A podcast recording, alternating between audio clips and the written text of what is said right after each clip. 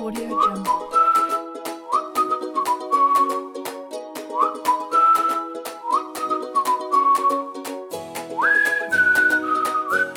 Hello，大家好，我是乔，我是啦，欢迎来到今天的来瞧瞧啦。我们今天请到一个非常特别的来宾，他是在台北从事个案管理的年轻人哟，他叫 Marshall。今天想要借由他的亲身经历，让各位听众朋友们了解这个产业。Hello，Marshall，跟大家打个招呼吧。你好，哇哦，好好好有磁性的声音。简而有力。哎，嗯，好像蛮紧而有力的。我你可以简单自我介绍一下吗？就是关于你的背景啊、生长地，然后现在在做什么样的工作吗？哦，我是 Marshall。我的话其实来自于瑞芳，对，就是一个哇它对它就是一个在新北市，但是其实离基隆是非常近的地方。嗯哼，在过去的话，大学以前我都是在基隆那边读书，所以其实相对于瑞芳，我对基隆比较熟。在大学的时候，我就读的是国立金门大学的长期照顾学系。对，那目前哎从事的话是个案管理的个案管理师。哦，OK，哎，那你怎么当时会选择这样的一个行业啊？因为长照其实都是要面对老人，在我的观念里面算是把屎把尿的一个行业。哦这个地方我就必须先跟你稍微分享一下，其实长照的它的面向非常的多元。我们刚刚提到有把屎把尿这部分的话，会比较聚焦在于是身体上的照顾员。那其实，在国外还有分成身体上照顾员跟生活上的照顾员，但是在台湾的话，则是借由多专业的协助，然后来提升个案整体。个案就是我们所说的服务的使用者以及被照顾者。那它会借由更多元的使用，像是一些居家护理啦，然后呃居家的服务，那还有可能社工，那甚至还有宗教以及日常的娱乐，这些同整起来来提升它整体的照顾品质。那我们会称这个东西为长照，所以它并不是一单一专业，而是复合的。你怎么会想要投入这行业？就是刚刚听你说你是金门大学长照诶长照系嘛？那到出社会的时候，你沿途的旅程是什么啊、为什么会想要就是有这样到现在个案管理师的一个职位呢？嗯，那个时候其实会想要过去，起源是在于我从小我就很喜欢听故事。那哦。诶、我就觉得长照一定是一个充满了故事的职诶、工作，因为嗯。就是你除了跟这些长辈们接触之外，你就可以听到很多他们人生的故事，那甚至是家属他们在照顾时候的故事，而且在不同专业之间又有不同专业的人他们分享的故事，所以我就觉得，诶，这是一个不乏故事的工作。再加上我觉得目前全世界都面临了人口老化的问题，所以这势必是一个嗯。未来的趋势。那一个具备前瞻性又符合我想要的特质的工作，那我就是会选择想要投入里面。哦，了解了解。那在这个过程当中，有没有所谓的引路人，或者是影响你最深的人，在这个这个职涯里面帮助了你，或者是影响了你的价值观？嗯，具体来说，其实有两个人有这样的经历。第一个是我在读那个大学之前的时候，我家里有帮我安排去社区大学去上画画课。那那个时候，就是一起上课的同学里面，其实大部分都是长辈，他们在以前可能只有受到比较基础的教育，所以在面对现在还有再一次学习的机会的时候，他们显得非常的兴奋。那因为是画画课的关系，所以我们会用非常多的美材来呈现我们各种人生的故事。那刚好又是我最喜欢的故事嘛。那他们有，我记得是一个阿贝，就是这个阿贝触发了我想要就是好好的做长照，因为这个阿贝他是用炭笔，他画出了他在那个海上的时候，然后看到一个陆地以及他在捕鱼的过程的一幅画。那虽然他的笔法并不是说非常的精湛，可是，在那个一幅画里面，他的那个故事就是非常的丰富，整个就是阿贝他人生的经历，以及就让我知道哦，原来就是他过去是做远洋渔业的，然后后来因为一些事情变得不太方便，然后甚至不太能出门。这一次也是因为小朋友的关系，然后帮他可以带出门，然后去参加这个活动这样。哦，了解。那第二位呢？第二位是我在对长照的，其实说来有点惭愧，就是我那个时候有一段时间，我对长照的工作是有点厌恶的。厌恶。对，哇哦，就是我在担任想要离职吗？还是怎么样？哦，那个时候其实我有点半脱离长照了。半脱离？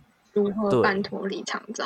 应该说他还在长照的一环，但是并没有实际的进去到服务面了。比较管理层面嘛。那为什么会这样的状况发生呢？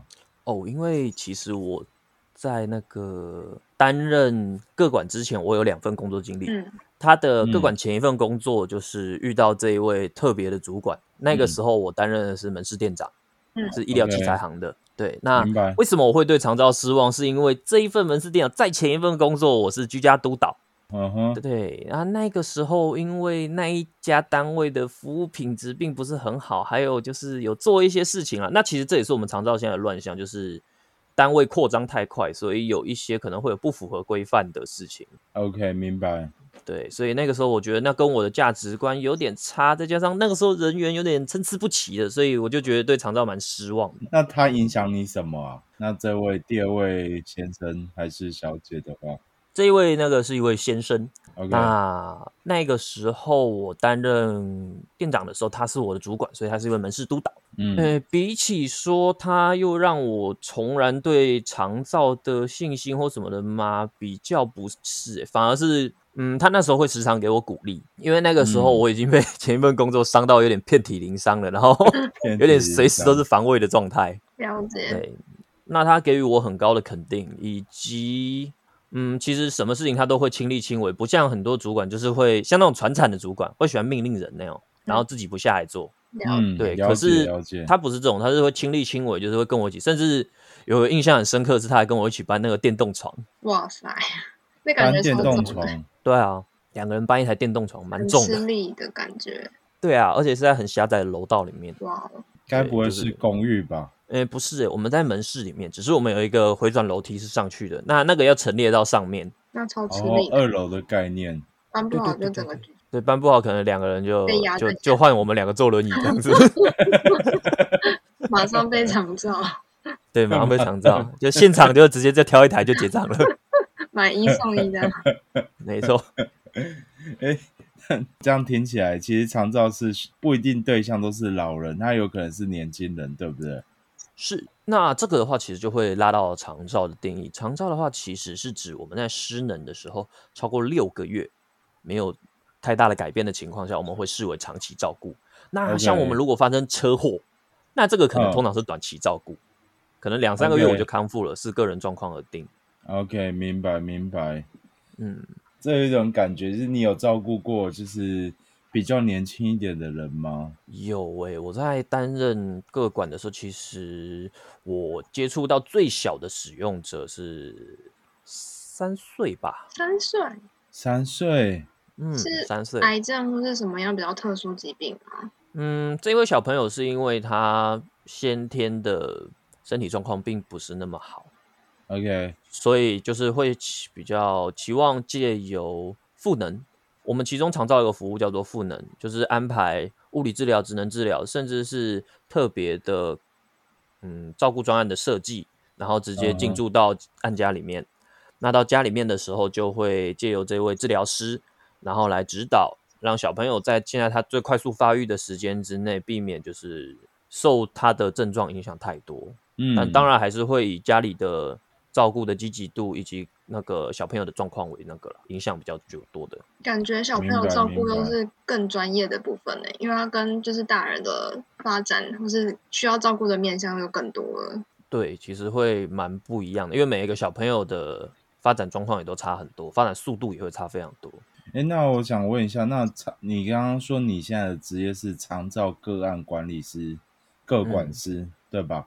那你的工作内容主要是什么啊？我的工作内容嘛，嗯，诶、以一个比较简单的方式来概括的话，我是接近于一个长照使用者的经纪人。，OK，经纪人嗯，就有点像媒体经纪人。筛选说哪些服务比较适合他吗？是，就是我具体来说，我会做的动作包括于就是服务前端的讨论嘛，嗯，我会先跟他讨论这一次你长照服务的计划，就是你的这些额度你应该要怎么使用，以及你想怎么使用。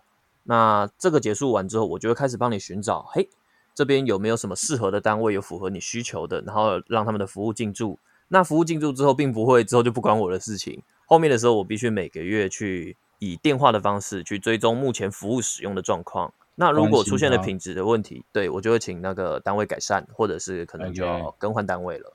哦，所以你们跟单位哦本身是没有直接连接性的吗？你们是帮他去媒合配对的一个角色，这样。对，因为现在的那个，就像刚刚有提到的，现在因为长照这一块大饼的关系，嗯那有非常多的单位有投入到这个产业里面，所以其实选择相较于之前差了非常的多。那也因为这样子，所以我们要必须帮他做好品质上的把关，以及他们在资源的掌握度上可能并不是那么的精确。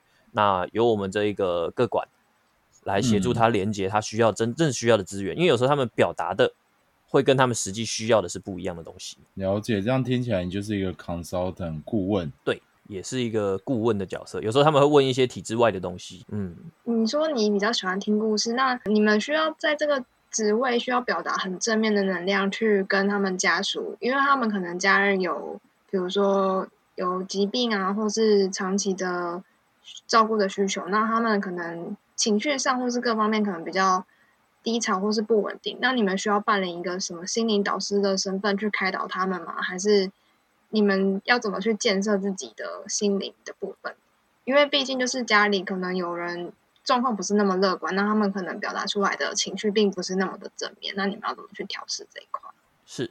诶，关于这一块的话，其实，在情绪的那个支持上面的话，我们新北市有一个叫做照顾者支持服务的额外的东西可以去做使用。嗯但是我认为个案管理师在那个使诶照在照顾者身上的那个情感支持，也算是我们需要具备的一个特质嘛。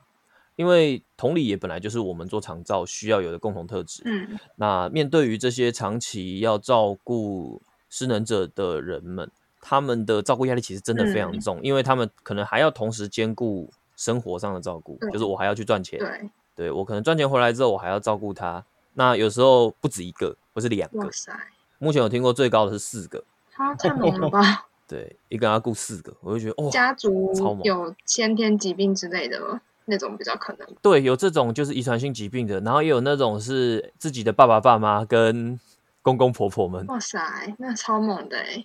我之前其实也有遇到长照这样的一个事情，像我阿公，我阿公也卧病在床，大概快十年的时间。对，那那时候其实我们刚开始也有请长照单位去协助，后来都还是偏向以就是外籍用呃看护的方式呃去照顾他，但是。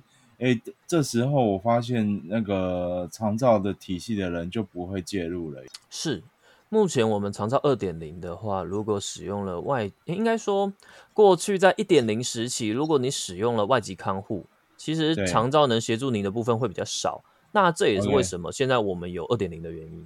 那哦二点零其实，嗯，跟二点零的差异是什么啊？一点零那个时候，虽然我在一点零的时候并没有投入职场，所以对它的了解比较少，但嗯我认为这个两个之间的关键在于一点零的时候，它比较像是一个把费。比较阳春。对，比较阳春，它就是一个 buffet，就是一大包的东西然后你自己去选你要的。那个时候比较 free，可是因为那个时候的使用者很少，也不是很少相对现在少，嗯，对，但是也显得他们的结构较为松散。如果你需要联络各种你需要的各专业的话，你会显得嗯比较繁杂，因为你要自己一个人去联络。诶 a 单位我需要可能居家服务，那 B 单位嗯我需要辅具、c 单位我需要护理师进驻，对，就会显得很麻烦，因为我同一件事情我要讲三次，那三家的理解可能又会不一样。可能就是要互相 了。解了解。对，所以这就是为什么二点零后来增加了各管。哦，所以二点零才有个案管理师这个职业出现。是，哦，哎，二点零执行多久了？你知道吗？该实际上路应该是这两年的事情。虽然那个时候我刚退伍出来的时候，他有时候已经在实行了，但那个时候还没有那么完善，所以让我蛮讶异的。哦，明白。就是讶异的地。方是在于我在，因为嗯，我在从学习到出社会工作这段期间，有遇到一次政党轮替嘛，对不对？嗯呃，对，对，所以我大学学的东西跟现在学学到的东西是完全不一样的。那个时候一退伍出来就是啊，怎么变这样？对时代的呃？OK，对，一个出来就呃，怎么是一个新世界？所以你也要保持要学新很多新知的。对，要学习新知。哎，所以我现在如果假设我家里有一个需要长照的长辈们，然后但是我已经起了外籍的看护的话，其实还是可以透过个案管理师去做整体的一个比较棒的一个配套措施，对不对？哎，我来跟您稍微解释一下那一个长照的整个流程好了，因为我们对。长照的个管大部分都是由公家这边核定为就是长照的失能者，才会派到我们这边来进行服务。OK，，对，那这边的话，我们通常会拨打一九六六，然后它会直接连到嗯。我们最、就是那个区域里面，全台最近那个区域嗯，的那一个照管中心里面，然后你可以跟照管专员这边，嗯，对对对对，可以跟他们的照管专员，他们是负责核定长照的服务的使用的。，OK，对，那是政府这边的人。那嗯他们这边会跟您安排一天到家里面，然后进行访视。那这个时候也嗯会顺便去了解一下，哎、那假如是阿公好了，那阿公他的状况到底是怎么样，以及它的失能程度大概是落在哪一个等级？目前我们常照的等级总共分成一到八级。像我们平常这样子，就是想干嘛就干嘛的人，就是属于一级。一级，嗯，，对，就是不能使用的人。那可以开始使用的话是二级到八级。那随着失能情况越多，我们的等级就会越高。那相对的，我们到时候能使用服务的额度也会越多。对，所以跟过去如果使用外籍看护的话，现在的长照二点零，你如果用外籍看护，其实还是可以使用长照服务，但是还是会有部分会受到影响，OK，明白。像是居家服务就不能使用了。OK，因为居家服务我们自己就有了嘛，对吧？对对，自己就有人力了。了解。哎，那我想问一下 Marshall，就是就是你会透过什么样的工具去自我提升自己的专业能力，或者是提高自己个人的素养？因为其实，在长照里面算是一个长期抗战的概念。那你每天面对不一样的个案，其实也都会造成你心理上的一些阴影或者是伤害。那你是如何保持一个这样的正能量啊？嗯，除了每天讲乐色话之外，就是 乐色话，很乐色话心。啊！你要跟谁讲乐色话？哦，很多啊，有一些家属其实他们超幽默的，就是不要看他们年纪可能四五十岁，他们其实真的有一颗年轻的灵魂，还是说我有个老灵魂，我也不知道。对，讲所以你会有些家属其实是很健谈的。哦，讲乐色话。那你还有透过什么样的工具提升自己的专业能力啊？其实我在每个月的时候，我都会固定拨一笔薪水或者是钱去做学习各项专业的事情，因为就像刚刚提到的，长照是一个多专业整合的服务，那我势必得要时刻的更新，哎，我对于长照的认知，包括于就是现在我也就是还在想说，哎，我到底有没有说错的地方？如果结束之后，我可能还要去查一下资料这样子。OK，对，那像。最近也报了一些有趣的课程，可以跟你们分享一下，像是那个活动的设计及带领，哦，哦，对，失能者的游戏活动设计带领，嗯，就是疫情解封之后就可以带那些年长者去做一些比较有趣，给他们有一些比较愉快的回忆，啊。对啊。可是因为现在疫情的关系嘛，嗯，甚至是我们现在视讯的状况的情况下，我都可以借由这样子来带领活动。你是说对就是我觉得带他们诶还蛮带什么酷的代操之类的吗？健康操之类的？嗯，代操的话，他们可能会跟不上，哦因为还会考虑到网络延迟，有可能就哎、老师你怎么卡着？老师，怎么那个？对，了解了解，嗯，所以可能会是一些比较简单的动作。哦，了解太好。笑了。诶，那那个是不是也需要医学相关的背景啊？就是你 通常会有物理治疗师去做这件事情。哦，所以哦，物理治疗师，你在评判个嗯案的时候会需要知道这些吗？就一些医疗相关的，或是嗯这还是都是委托医生，然后告诉你们大概分类怎么样？应该说会分成几个东西。第一个是我们的第一手资讯会来自于刚刚提到的照管专员，他们在撰写这一份就是送给我们的计划之前，会有一份前置计划。嗯那这份计划里面就会大概的注记说，哎，他的状况大概怎么样子，他的沟通及理解方式，以及他的可能慢性病史。嗯但有一些可能不会到这么详细，嗯所以我们会在就是服务进驻之前的时候，会先做一个照顾计划的拟定，也就是会到家里面。那这个时候我会尽可能的去收集他的各种资料，嗯，对，包含他的就医的频率啦，以及他的，甚至我也很喜欢收集他的早期的生活史。哦，又在听故事了。对，一半是 听故事，另外一半是我会希望我提供出来的服务是有温度的。哇，所以嗯借由这一个故事的话，我可以跟其他的单位有说，诶，阿公可能早期是矿工，那他喜欢钓鱼这样子。那你们的服务进驻的时候，你们可以以这个为主。那借由这样子，可以降低他对于我们这些陌生人的疏离感。那也可以这样子的话，让服务可以更快的融入到他的生活里面，避免他就是那么的排斥。哦，因为其实我们的长辈很多很容易排斥新的东西。真的，哦，真的真的，像我像我外婆就比较，她虽然有点年纪，但她不需要长照管理，但是她就是一个比较喜欢待在自己家的一个概念，她就不想要出门。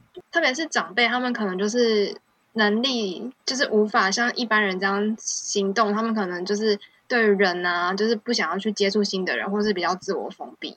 特别是应该说他们会比较守旧对。对对，就是他们不哦，对对，无法去面对自己，可能就是一件简单的事情都做不了，所以他们可能对于外外在的帮助，他们可能就越来越排斥。这样，其实我觉得这可能是来自于两个比较大的因素。第一个是因为他们身体以及身体上的失能，嗯那这个身体上的失能是因为我们人类在面对老化的时候，那很多的状况会跟你以前就是有点力不从心的。嗯毕竟这也是他人生第一次老嘛，所以他会怕也是正常的。对，所以其实很多东西他过去是做得到的事情，他后来做不到，他会有挫败感。就像我们哎，平常如果煎一个荷包蛋非常的完美的时候，突然哎今天破了，一定会想说哦有点难过这样子。而且怎么每天都破了，就会有点，都每天都破了啊，今天怎么还有蛋壳这样子？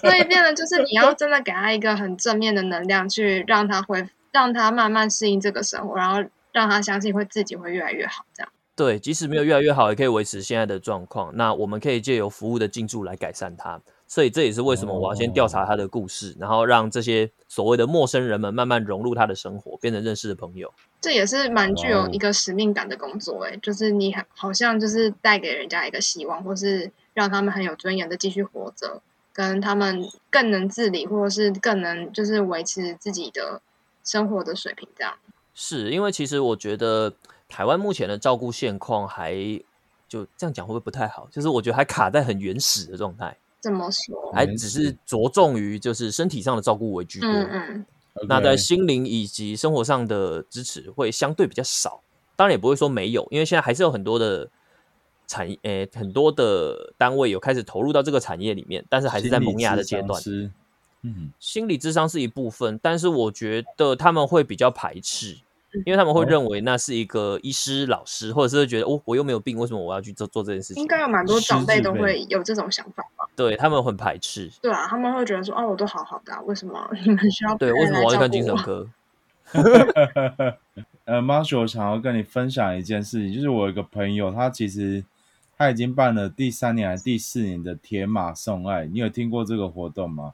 没有诶、那是什么活动？铁马送爱就是他有一群年轻人会骑着脚踏车环岛，然后环岛到每个区域的每个乡镇，他们会去呃关怀独居老人。哦，很特别、很有意义的活动。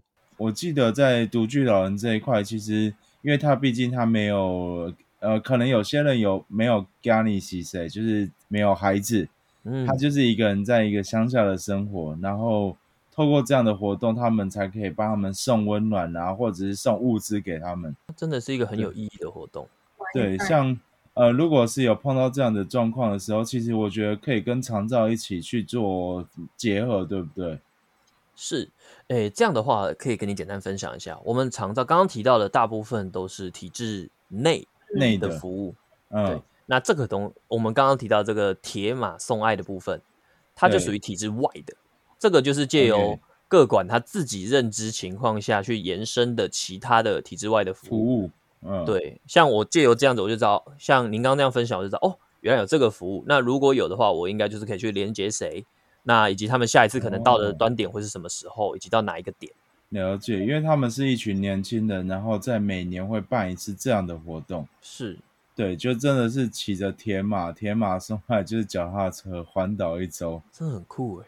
他们应该不是在夏天的时候吧？哎、嘿比较会是靠春天或冬天吧。啊，那就好，那就好，还是要多注意补充一下水分。可是这样的一个活动，其实政府单位其实也都会蛮蛮关注我们的，因为其实这个算是也帮助政府单位有办法，就是协助这些独居老人是，的生活起居或者是什么的备受重视，这样子。没错，因为我真的觉得独居在照顾上的时候，真的需要更费心费力一点。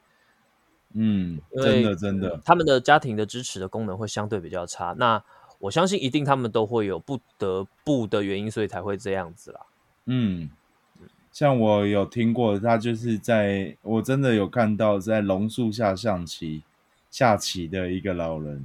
是，对，这可能在电影情节中才有，但是我真的看过，在我我的家乡嘉义看到，就是在榕树下下棋的两位老人，他们都是自己一个人住在嘉嘉义，在那边下棋，然后下棋的过程当中都会讲说，哦，我过去是八二三炮兵呢，哦哟，对之类的，真的。所以其实，呃，你刚刚讲到说故事，其实我也有一种有感受到，就是过去的故事是他们爱说的，也是他们很在乎的。但是现在，尽管身体上面有一些不允许的条件，但是他们还是很 enjoy 在过去的，比如说在打仗的过程，或者是在生活的过程，呃，可能是一个比较，哎，我很有成就感这样子。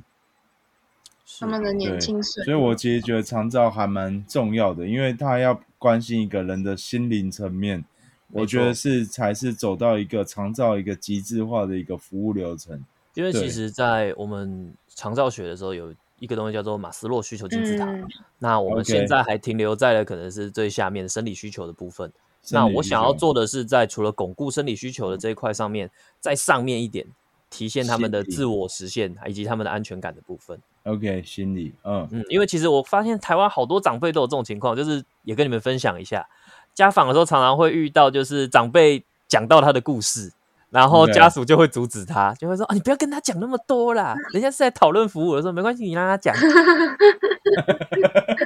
对，因为你会发现他的就长辈的表情会完全不一样，他在分享故事之前会很拘谨，嗯，然后好像、好像有哦 re 稿这样子，就是很怕自己讲错什么东西。哦，但是在分享故事的时候，那个神采飞扬，就是觉得啊，这样长辈才是快乐的嘛。满面春风。OK 了解而且我可以借由这样子就知道说什么东西可以让你开心。那我借由服务进驻的时候，我就请这些单位先了解一下他的状况，在进驻的时候比较不会未来产生这么多的服务纠纷。那其实，在品质把控上也会相对比较好。那我想再问一下 Marshall，哦就是呃，如果听众朋友想要就是投入个案管理师这样的一个职业，他需要具备什么样的能力或证照吗？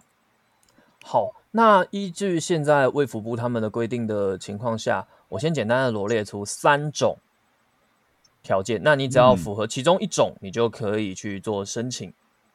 嗯。第一个的话是你必须是师级以上的医事人员，或者是社工，师师对级，嗯，对，师级以上的护理师治疗师、医师，然后嗯。还有社会工作师，这些都是需要对。经过国家考试的那一种。对，这些都是经过国家考试的。嗯。OK，然后又或者是硕士以上的那个等级的老人照顾或者是公共卫生相关的科系所毕业的。OK，但这些这两种人都必须具备一年以上的长照的服务的经历，才可以就是作为评估你是否适任个案管理的一个依据。那这是第一种人。对，对，那第二种人的话，他是两年。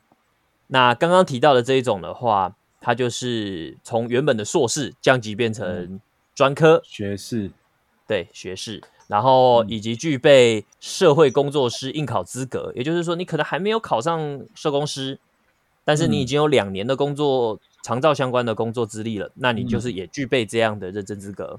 OK，对，那第三个的话，则是要三年以上的长照工作的经验。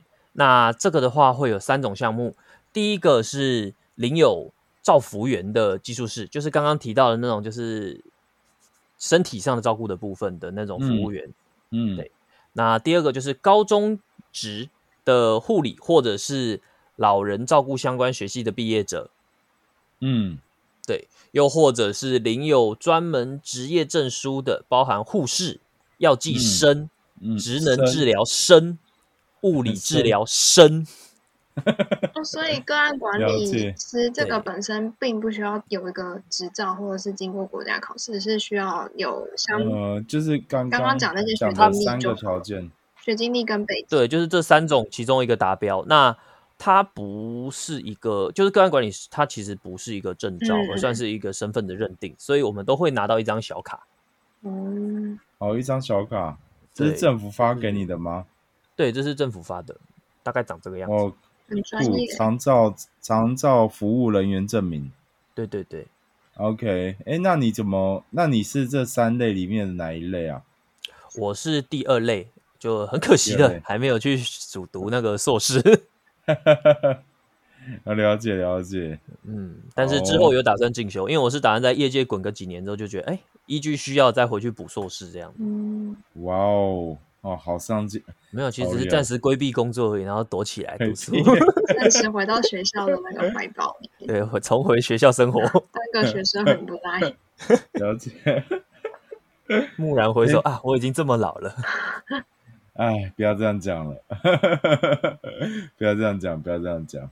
但是其实有个好的上进心也是也是蛮不赖的哦。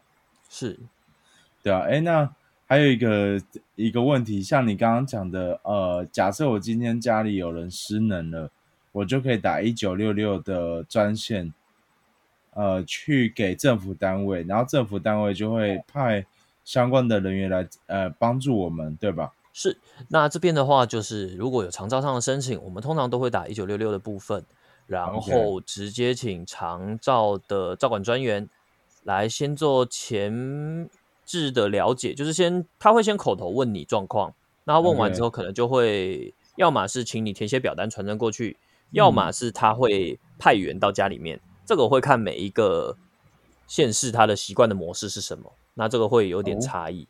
对，但总结上来说，都会先有照管专员跟您做接触。那一旦照管专员核定完说，哎，你是适合使用长照的服务的使用者，嗯那基本上都会有各管在进行进驻，然后去做服务的讨论。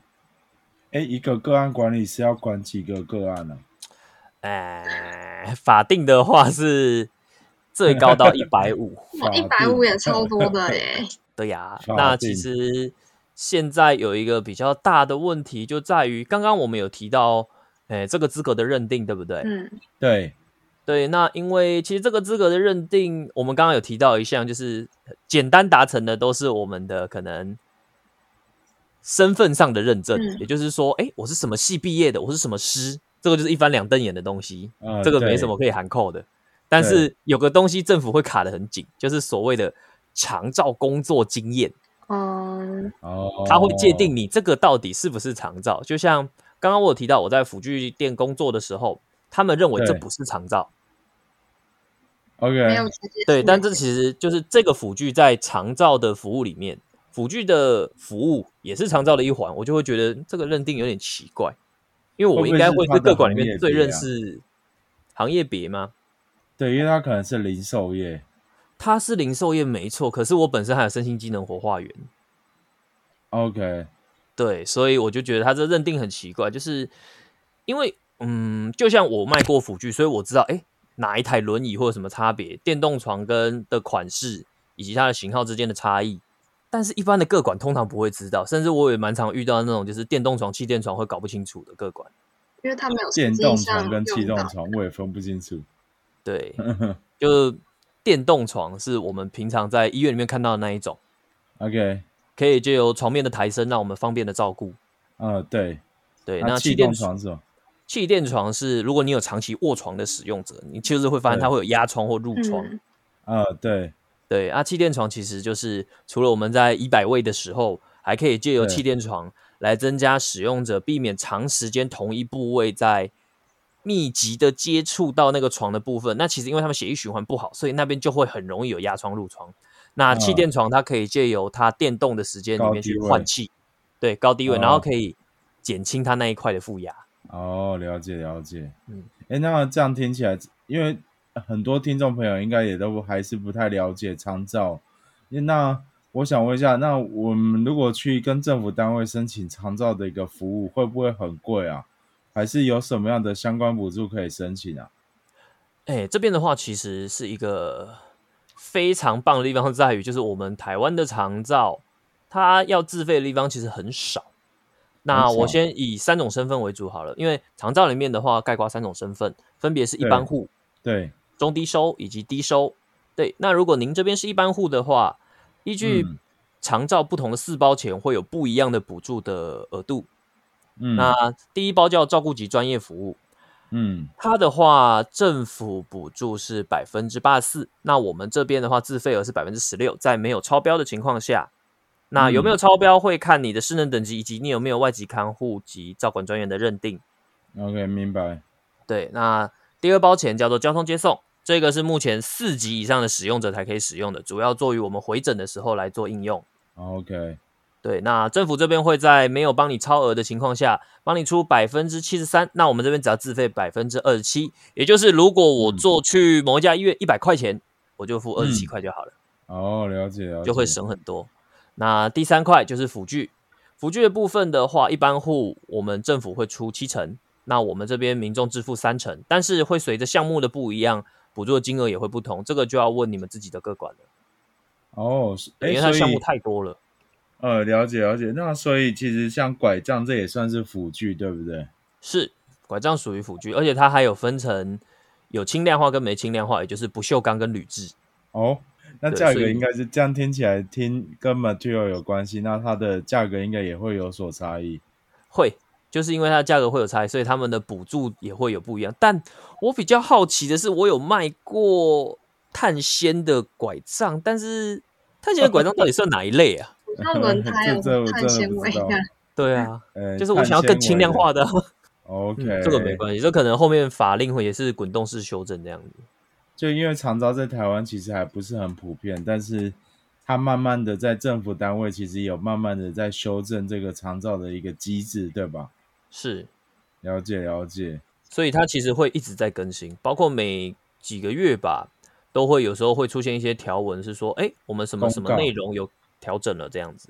了解了解，所以等于是说，在长照部分，如果是一般户，那个不其实也不会很贵，你勇敢打下一九六六就对了，对吧？对，没错，就是打下去一九六，除了不要就是一直骚扰他们之外，就是平常就可以打，因为他们其实那些同仁也很辛苦啦。了解了解。哎，那我有没有可能有机会是找到，比如说像假设我今天认识了 Marshall，我可以直接找 Marshall 服务吗？这是不行的，对不对？呃，我的话，我可以提供就是咨询的部分，我可以提供一些嗯长照服务的咨询，就是做爱心、做功德嘛。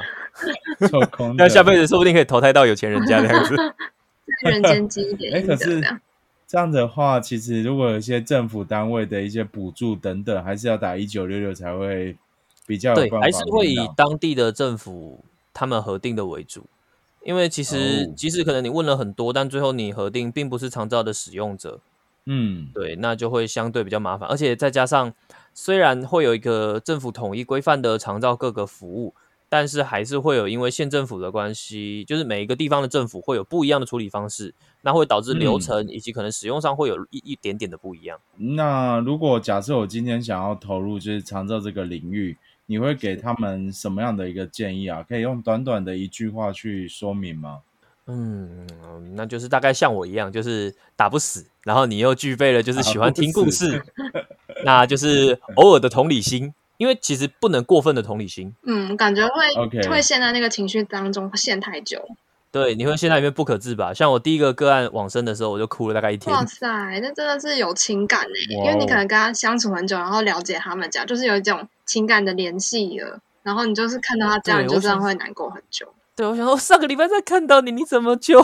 真的，那种都是有点悲欢离合天晚上，才看到你吗？常常会 上演这种戏嘛，就是悲欢离合，然后八点档，所以那情绪那个心理要很健全，这样才有办法一直这样长久的走下去。对啊，可是其实死亡也是人生的故事的一篇、啊。嗯，那怎么对样让他们在最后这一篇章里面就是走得好，以及就是呃怎么样活的，就是他在最后的余晖的这一段期间是怎么走的精彩，怎么有品质，其实也是我们各管在于这个工作上面的挑战。那如果你想，嗯，协助的角色，因为它的品服务的品质会完全跟各管有脱不了的关系。就是完成，就是不管是最后或者是呃，在你照顾的期间，其实帮助他填满他人生中的色彩。应该说，我不会到填满这么厉害，但是我可以让你比较多颜色。让他至少活的是就让他不要是黑白的。对，不要让他是黑白的，就让他至少可以多笑一点嘛。OK OK，但我相信，如果今天长辈遇见你，他一定会很开心，因为你很喜欢听他说故事。很多长辈都很喜欢说故事，让别人去听，因为他曾经有辉煌过。那也因为他曾经有辉煌过，所以我们在做管理的时候，其实也对你来讲是一件可以从这些辉煌的角度去关心他、帮助他、照顾他。是，了解了解。那我今天呃非常感谢 Marshall 的一个来上我们的节目。那我们做一个简单的总结好不好？第一项是如该如何投入长照合约，需具备什么能力？Marshall 可以再简单总结一下吗？诶，需具备什么样的能力的话，我们这边的话还是会以卫福部这边认定的，分别是刚刚提到的一年、两年以及三年的长照的嗯经历。那这边对应的话，也就是师级的以及硕嗯士。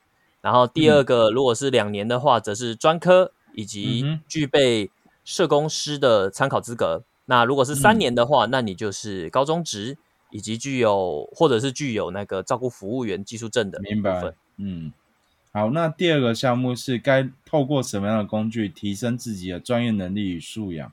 这边的话，我跟大家分享一下，每年其实长照都会有所谓的辅具展或长照展，那我们可以借由这样子认识蛮多的厂商的。那这些厂商其实他们为了扩增自己他们的用户，也会办理一些课程。OK，对，我们可以借由这样子，然后来去参与这样，然后增加更多元的学习，然后来提升我们服务的品质。明白明白。那第三个项目，第三个重点是，如果有长照需求，该怎么去申请？那这边如果长照的申请的话，就我们先拨一九六六，然后由当地的照管专员协助你们就可以了。OK，好，今天非常感谢 Marshall 来上我们的节目，非常谢谢你哦，谢谢，谢谢，感谢收听今天的《来球球啦》，我是乔，我是马雪，感让我们一起 J talk 一下吧，拜拜，拜拜，耶。